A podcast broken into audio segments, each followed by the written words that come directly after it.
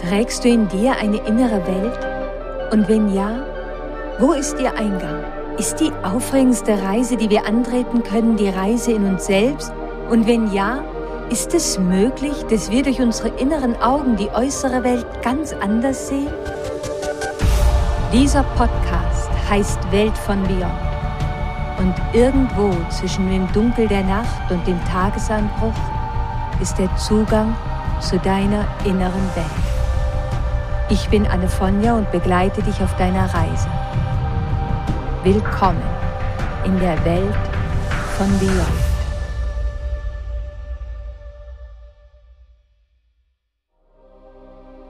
Hallo und herzlich willkommen auf unserer Reise Beyond. Von meiner winzigen Wohnung in der uralten Stadt, in der ich einst lebte, bis zu dem kleinen Laden meines Freundes William Morgan waren es nur wenige Minuten.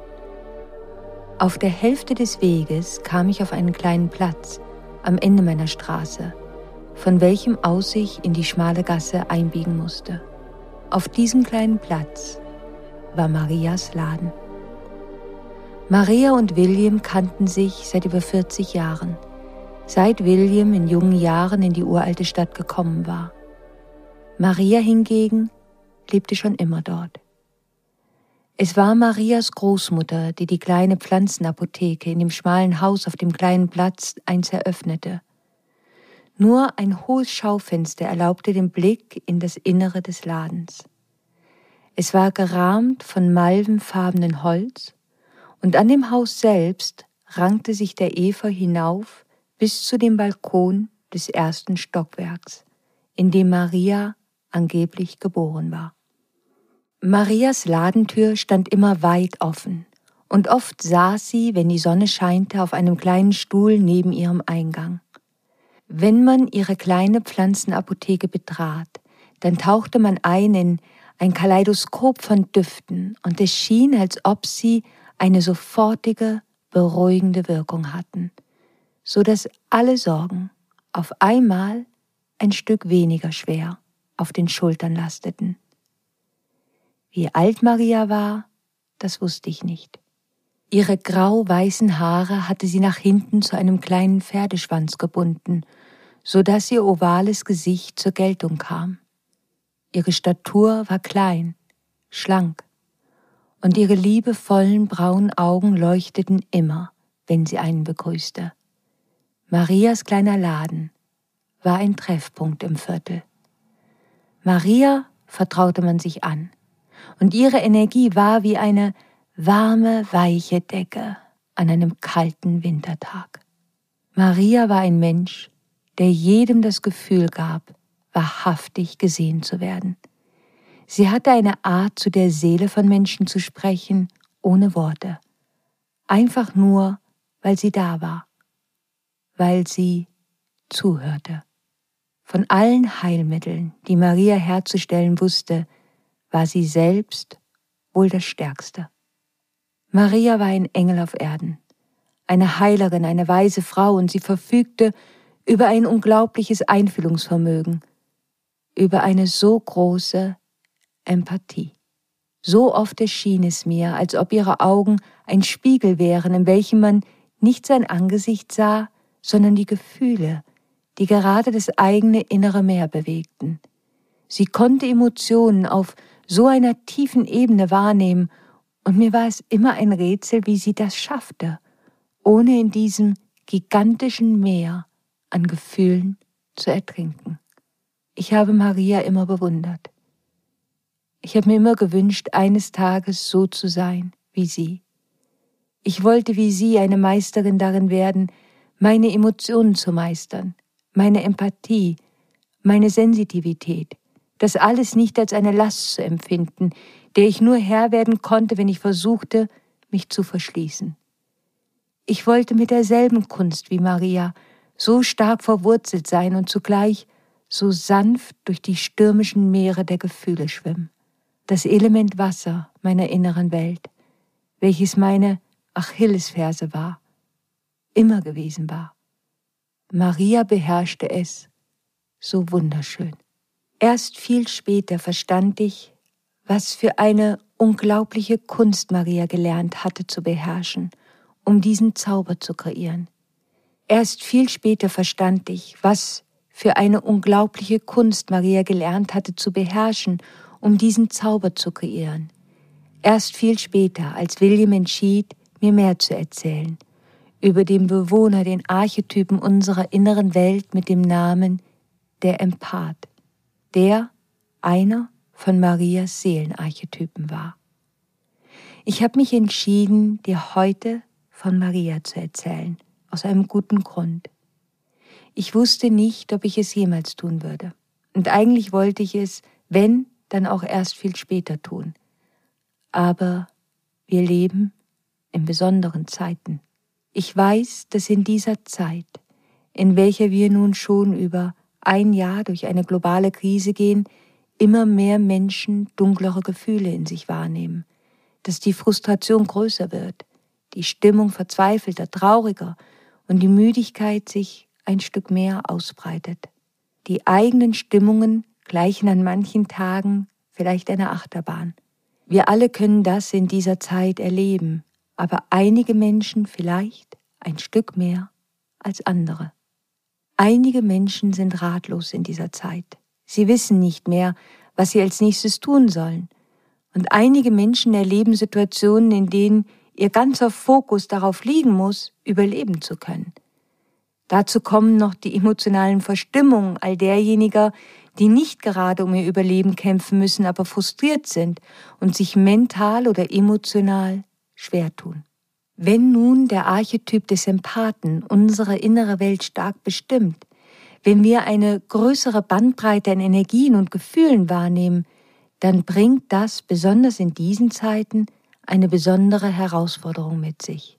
Wenn der Archetyp des Empathen eine große Rolle in deiner inneren Welt spielt, dann wirst du es spüren, diese Stimmung. Die Schwere trifft auf dein System. Und es wird sich für dich anfühlen, als ob du dich so schwer, so niedergeschlagen fühlst. Die Erfahrung, durch die die Welt gerade durchgeht, registriert unser innerer Empath. Und er kommuniziert uns das über unsere persönlichen Gefühle. Und so fühlt es sich für dich vielleicht tatsächlich ganz persönlich an.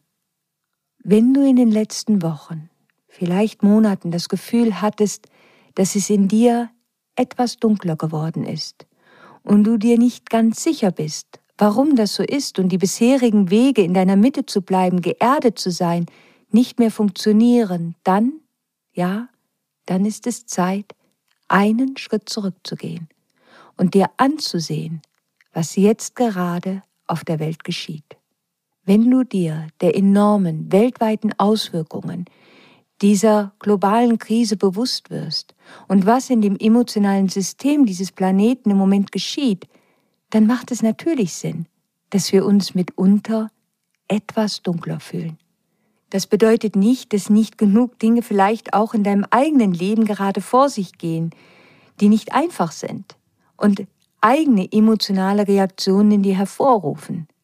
Wenn wir einen Trauerfall erleben, wenn wir Angst um unsere Arbeit haben, um unsere Sicherheiten, wenn wir traurig sind über eine Beziehung, dann kann das so viele Emotionen in uns wachrufen. Wir alle haben unsere persönliche emotionale Antwort auf das Leben. Die große Herausforderung aber, vor welche uns der Archetyp des Empathen stellt, ist unterscheiden zu lernen zwischen unserem persönlichen Feld und dem kollektiven Feld. Das haben wir nur nie gelehrt bekommen. Darüber haben nicht viele Menschen gesprochen. Es gibt eine einfache, aber so machtvolle Frage, die wir uns stellen können, wenn wir ein Gefühl in uns wahrnehmen, das nicht angenehm ist. Die Frage lautet, ist das meine persönliche emotionale Reaktion auf etwas, was gerade in meinem eigenen Leben geschieht? Ein Gefühl kann unsere emotionale Reaktion auf das eigene Leben sein oder auf das, was kollektiv geschieht oder auf beides. Alle drei Optionen sind möglich. Die Antwort auf diese Frage, die müssen wir selbst finden. Andernfalls werden wir nicht wissen, wie wir am besten durch diese Gefühle dann durchgehen können. Der Weg durch einen kollektiven emotionalen Prozess ist ein anderer als durch einen persönlichen emotionalen Prozess. Wir brauchen dafür andere Instrumente und einen anderen Ansatz, um wieder zu unserem Zentrum zu finden und unsere emotionale Stabilität zu finden. Bitte vergiss das nicht. Der erste Schritt ist immer, unser eigenes Feld zu lesen. Und dafür müssen wir einen Schritt zurücktreten und sagen, gut, ich muss alle Möglichkeiten in Betracht ziehen. Einige Gefühle, die ich hier wahrnehme, werden meine eigenen sein. Andere werden nur das Kollektiv betreffen und einige werden beides sein. Wie können wir wissen, ob ein Gefühl wie Wut unseres ist oder nicht? Das ist gar nicht so einfach, weil wir die Wut doch persönlich in uns spüren. Es braucht einige Zeit, das herauszufinden. Aber wenn wir aufmerksam unser Leben betrachten und keine Quelle darin finden, die dazu führen könnte, dass wir wütend, deprimiert oder unruhig sind, dann ist es wahrscheinlich nicht unser Gefühl. Wenn wir aber etwas in unserem eigenen Leben finden, was dazu führt, dass wir müde, frustriert, wütend oder traurig sind, dann müssen wir uns dessen annehmen. In dem ersten Schritt finden wir also Klarheit über die Quelle unseres Gefühls. In diesem ersten Schritt ist immer das Wichtige, dass du dir erlaubst, das zu fühlen, was du fühlst. Es ist nichts falsch mit dir. Und es ist nichts Falsches daran, auch einmal schlechte Gefühle zu haben und die wahrzunehmen. Und diese sogenannten negativen Gefühle sind auch Teil unseres inneren Führungssystems. Wir sollten nicht vor ihnen weglaufen, sofern wir es aushalten können, und schauen, wohin sie uns führen, was sie uns zu erzählen haben, über Veränderungen in uns und unserem Leben, deren Zeit gekommen ist. Das ist übrigens kein Prozess, den wir allein über unseren Verstand vollziehen können. Wir beobachten erst einmal nur die Quelle unserer Emotionen und unser Verstand, unser Geist wird uns dann irgendwann mitteilen können, was unsere Intuition empfängt.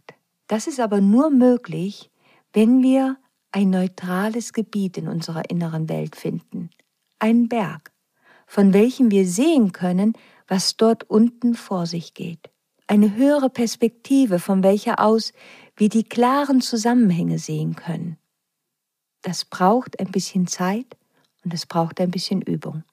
Und es braucht ein Wissen über die Möglichkeit, dass unsere Schatten uns davon abhalten könnten, die Quelle eines Gefühls in unserem eigenen Leben zu sehen. Das geschieht, wenn wir Angst vor der Klarheit haben, vor dem, was wir sehen könnten, dass wir es ändern müssten und denken, dass wir dazu keine Kraft oder nicht genug Mut haben. Es wäre gut, wir würden unsere emotionalen Träger gut kennen und wissen, in welchem Bereich unseres Lebens wir am meisten das Risiko eingehen, unsere Wahrnehmung zu verzerren. Diese Fähigkeit ist verbunden mit dem Archetyp, mit dem Bewohner unserer inneren Welt, mit dem Namen der Intuitive. Und so erkennst du sicherlich die wundervolle Zusammenarbeit zwischen diesen beiden Bewohnern, zwischen dem Empathen und dem Intuitiven in unserer inneren Welt. Der Intuitive hilft uns, das, was wir wahrnehmen, nicht moralisch zu verurteilen oder darin einen Verlust unseres Selbstwerts zu sehen. Was ist nun, wenn das, was wir an dunklen Gefühlen spüren, nicht Teil unseres persönlichen Lebens ist, sondern allein Teil des Kollektivs? Wenn du dich in dieser Zeit schlecht fühlst, dann ist das völlig in Ordnung. Es ist wirklich eine herausfordernde Zeit. So viele Menschen erleben unterschiedliche Formen von Verlusten und weil wir doch alle miteinander verbunden sind, fühlen wir dies bis zu einem gewissen Grad. Ich weiß, dass keiner von uns das alles gerne in seinem System fühlen möchte. Die Frage ist, wie können wir uns dann selbst helfen, wenn wir es nun einmal fühlen? Und was wäre, wenn es vielleicht sogar Teil unseres Rufs ist, das alles zu spüren, um mitzuhelfen, diese Gefühle zu verarbeiten? Wir alle wissen, dass wenn innerhalb einer Familie ein Trauma geschieht und das nicht integriert, nicht verarbeitet wird, dieses Trauma über Generationen weitergereicht werden kann. Es ist Teil des kleinsten Kollektivs, der Familie, bis eines Tages jemand kommt und das, was an Schmerz und Leid nicht verarbeitet werden konnte, verarbeitet. um dem System zu helfen, zu heilen. Jemand kommt und weint die ungeweinten Tränen, lebt das ungelebte Leben, integriert einen alten Schmerz, heilt eine alte Wunde. Das ist kein einfacher Weg, aber es ist ein machtvoller Weg der Heilung. Und so kann der Empath unserer inneren Welt so eng mit dem Heiler unserer inneren Welt zusammenarbeiten und ihm den Ruf überbringen. Wenn wir das Gefühl haben, dass etwas in der Welt passiert, was eine Welle von Trauer ausgelöst hat, und wir das fühlen, dann können wir beginnen, unsere Gebete zu senden und wir können sagen, Gott, Universum, wenn ich mehr als das machen kann, dann lass es mich wissen. Ich werde jetzt erst einmal Licht bringen und ich werde mich noch ein Stück mehr um meinen eigenen Schatten kümmern. Das, das ist der neue Weg. Wir alle können dem Ganzen einen unglaublichen Dienst erweisen, indem wir unser eigenes emotionales Feld heilen. Wenn wir selbst in eine Depression verfallen, in Wut verfallen oder irgendeine der anderen dunklen Emotionen, dann wird es schwer zu dienen. Ein dauerhafter dunkler Zustand, weil uns die Emotionen des Kollektivs überschwemmen, der ist nicht hilfreich. In diesem Zustand können wir sehr schwer nur unseren Beitrag leisten. Um nicht in diesen Zustand also zu verfallen, müssen wir uns mit einem mystischen Gesetz auseinandersetzen, mit dem Gesetz des Lichts. Es geht dabei nicht um das Licht, was im Gegensatz zu der Dunkelheit steht. Ich spreche über das Licht, was über die Dualität dieser beiden Kräfte Licht und Dunkelheit hinausgeht. Das ist ein Licht, das die Gnade beinhaltet und so viel Liebe. Sobald wir aber denken, das Licht allein kommt aus der universellen Quelle und das Dunkel nicht, trennen wir und befinden uns damit ja dann selbst außerhalb von dem Göttlichen oder dem Universellen. Wenn wir den Gedanken glauben, dass es ein mystisches Gesetz gibt, das besagt, dass alles eins ist, dann wäre doch auch der verletzte Teil von uns Teil von Gott. Unsere Depressionen, unsere Süchte, wenn wir in den mystischen Bereich unseres Lebens eintauchen wollen, dann gilt es, in diese Wahrheit einzutauchen. Sobald wir ein Entweder-Oder-Denken haben, verlassen wir diesen Bereich. Wenn wir mit dem Licht arbeiten, dann ist es nicht das Licht, was über Trennung spricht. Unser Verstand, der tut sich vielleicht schwer damit, aber unser Herz, unser Herz, das kann das. Unsere Emotionen zu heilen um ein Kelch zu werden, der anderen dienen kann, beinhaltet, dass wir erst einmal erkennen und akzeptieren, wo wir selbst gerade stehen. Das ist der erste Schritt. Sich selbst einzugestehen, ich fühle mich nicht gut. Es sieht dunkel in mir aus. Das ist notwendig. Akzeptanz bedeutet nicht, dass wir diesen Zustand mögen. Wir können etwas akzeptieren und es zur selben Zeit nicht mögen. Wir können sagen, ich mag diese Traurigkeit nicht, die ich gerade fühle. Ich mag die Wut nicht, die gerade in mir tobt. Ich mag die Angst nicht. Aber es ist gerade Teil meiner Erfahrung und das ist in Ordnung für mich. Ich selbst, ich mag diese Gefühle auch nicht. Aber ich habe mit der Zeit gelernt, sie besser zu akzeptieren. Übrigens, Akzeptanz können wir nicht vortäuschen. Wir können unser eigenes energetisches System nicht täuschen so wie wir sagen, dass Energien nicht lügen, so können wir uns selbst nicht anlügen. Besser ist, wir sind ehrlich und sagen, weißt du was? Ich liege hier innerlich so ziemlich am Boden. Ich bin aufgrund der dunklen Gefühle irgendwie in mich zusammengebrochen. Wenn wir es nicht schaffen, klar zu erkennen, wo wir stehen, wie können wir jemals die Alchemie kreieren und unseren Zustand verändern? Affirmationen können so hilfreich sein im Leben, aber an der Stelle sind sie es weniger. Weniger hilfreich als Akzeptanz. Wir können unser Gebet aussenden und sagen, ich akzeptiere, was ich jetzt hier gerade fühle. Ich möchte nur fragen, wie kann ich das jetzt ändern? Bitte, send mir eine intuitive Führung, eine Antwort, ein Zeichen. Die Antwort auf diese Art von Gebet, die kommt. Und wir tun gut daran, sofort bewusst im Hier und Jetzt auf die Zeichen zu achten. Das bedeutet nicht, dass die Antwort auf dem Weg kommt, wie wir denken, dass sie sollte. oder die Antwort das ist, was wir uns wünschen. Sie kann auf jeden Weg zu uns kommen. Ganz egal, was die Antwort sein wird und welchen Beitrag wir selbst leisten können, um unsere Energie und die Gefühle zu verändern, wenn ein Teil dessen, was wir fühlen, das Leid der Welt ist, dann wird unsere Kraft allein das nicht ändern können. Aber wir können Seelengebete sprechen und um Hilfe bitten.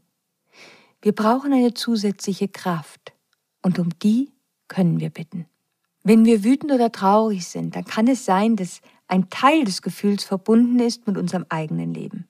Und ein anderer Teil kommt vielleicht daher, dass wir irgendetwas aus dem größeren Feld aufgenommen haben. Aber es gibt noch eine andere Möglichkeit. Vielleicht haben wir etwas auf den sozialen Netzwerken gelesen, das Wut in uns erzeugt hat. Wir leben in einem energetischen Zeitalter, in welchem das Internet und die sozialen Netzwerke eine immer größere Rolle spielen. Und genau dort begegnen wir Nachrichten, die so konzentriert wurden, dass sie unser emotionales System triggern.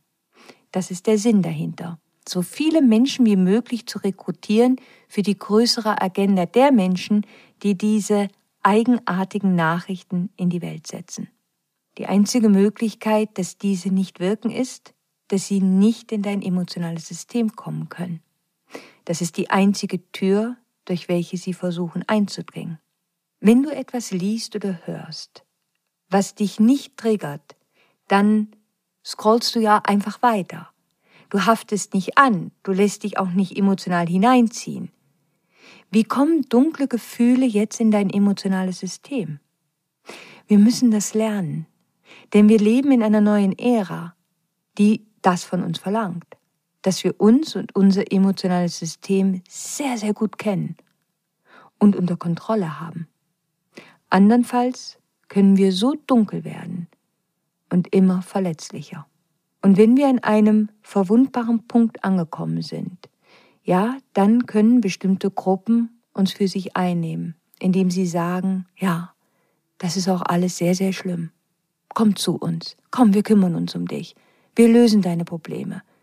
Deine Wut ist gerechtfertigt. Du bist nicht schuld. Das ist die Schuld der anderen. Du armer, verletzter Mensch.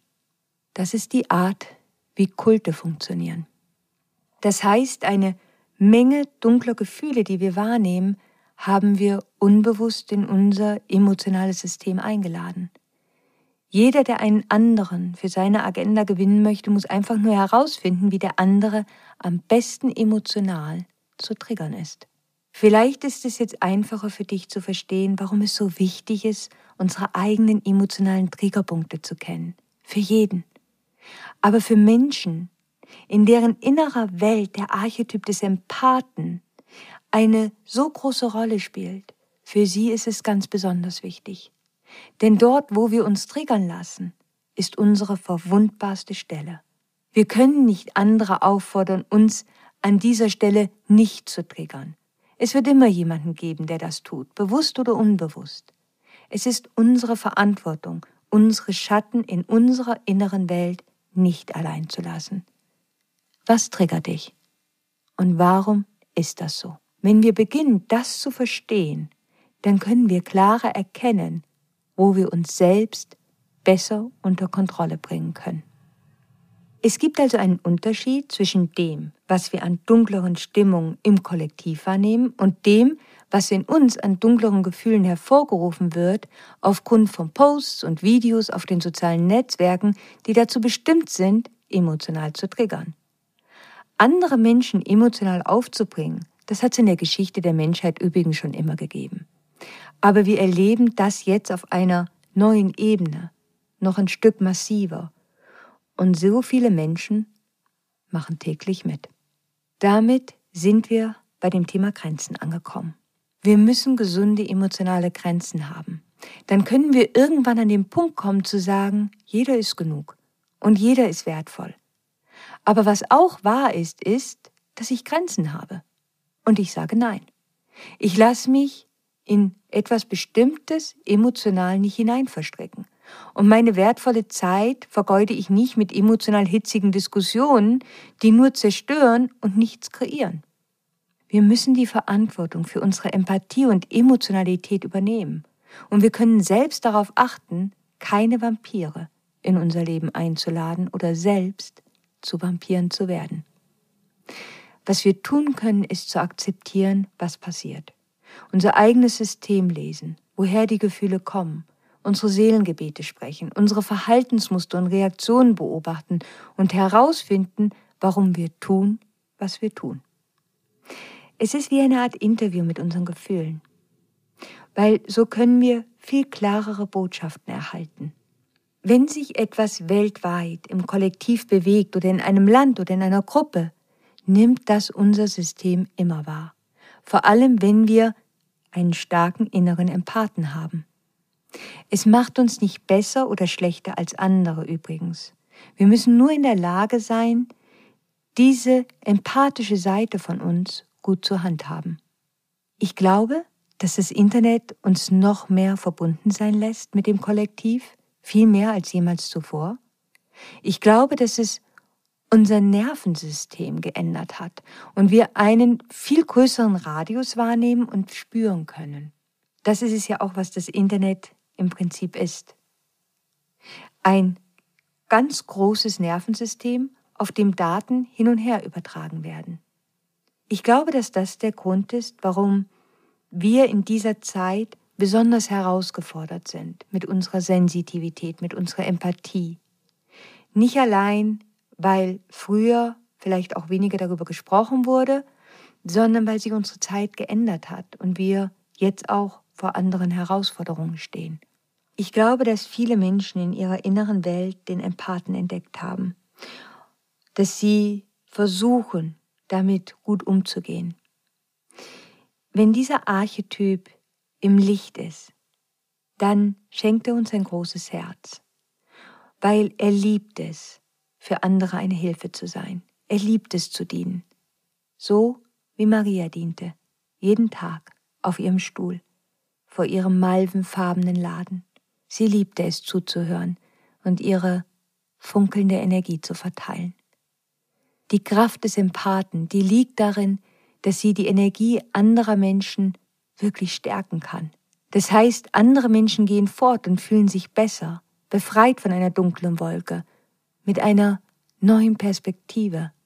Maria spiegelte den Menschen immer auf ihre Weise eine höhere Energie oder eine andere mögliche Realität, etwas, was sie ermächtigte und die Energie reinigte. Auf der einfachsten Ebene hören Empathen zu, ohne zu verurteilen. Auf der nächsten Ebene sind sie in der Lage, die Energie umzuwandeln. Und auf der höchsten Ebene sind sie in der Lage, den Geist und die Gefühle eines Menschen neu zu ordnen. Die stille und geheime Kraft des Empathen, die liegt genau darin.